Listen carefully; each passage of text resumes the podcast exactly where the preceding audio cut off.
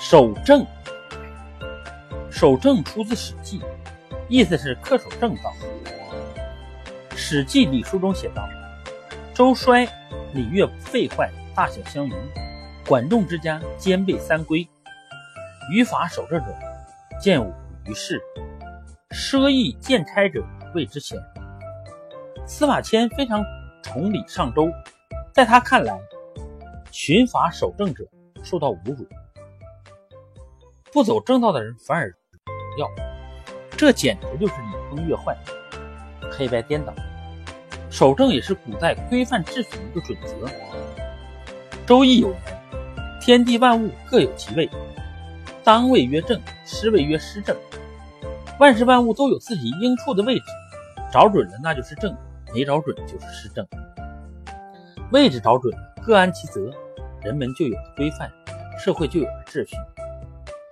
守正就是心正身正，言归行直走正道。古人说：“凡善怕者，必身有所正，言有所规，行有所止。偶有逾矩，亦不出大格。”每个人处事做人，内心都应当有所坚守，能守住人类道德的最底线，坚守正道、正统、正直、正气、正义、正常的规则。菜根谭中说。守正安分远祸之道。历史上那些靠巧诈求签的奸臣、宠臣、佞臣，一时荣华富贵、作威作福，转眼之间家破人亡、遗臭万年，为后人摒弃。那些名臣、直臣、谏臣，守得住、行得正，不贪名利、不趋炎附势、不为穷凶绝利、形影相吊，坚守独立人格、流芳百世，为后人称道。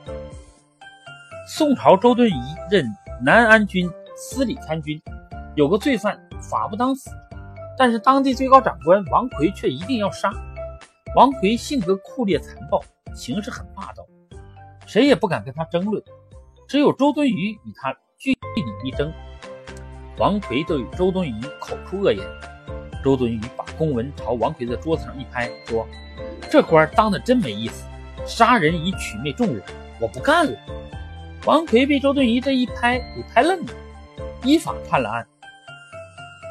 刘宋孝武帝时，戴兴法、戴明宝、朝尚之三个人，在当时的权势非常大，大臣们纷纷讨好巴结，唯独顾恺之不屈服。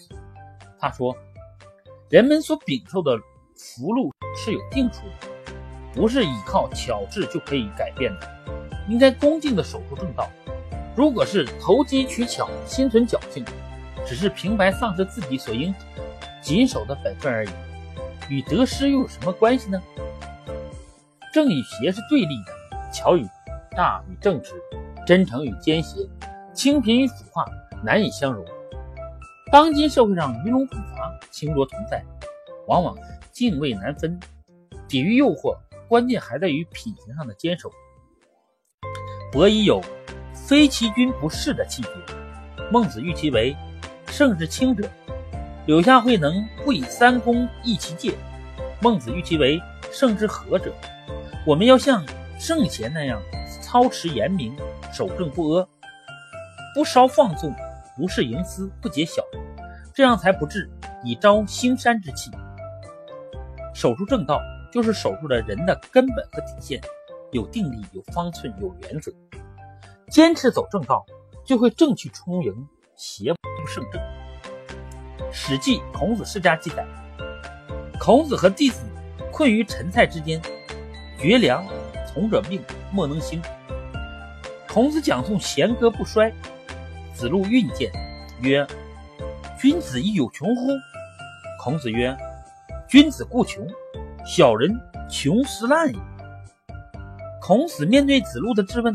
回答说：“做君子是很艰难的，君子本来就应该是常常走投无路的，但君子遇到困难，则更应该坚守正道。而小人一旦在他的欲望不能实现，在他的事业不能成功的时候，可能就像河水泛滥，没有方向，没有原则，无所不为了。”孔子说：“难道身处困境就可以降低做君子的标准吗？”正道需要坚守，坚守正道的人往往不会一帆风顺，甚至多灾多难。可是他坚守正道的心灵，一定在会在磨砺中升华。那是正人君子独有的一种凛然不可侵犯的高贵。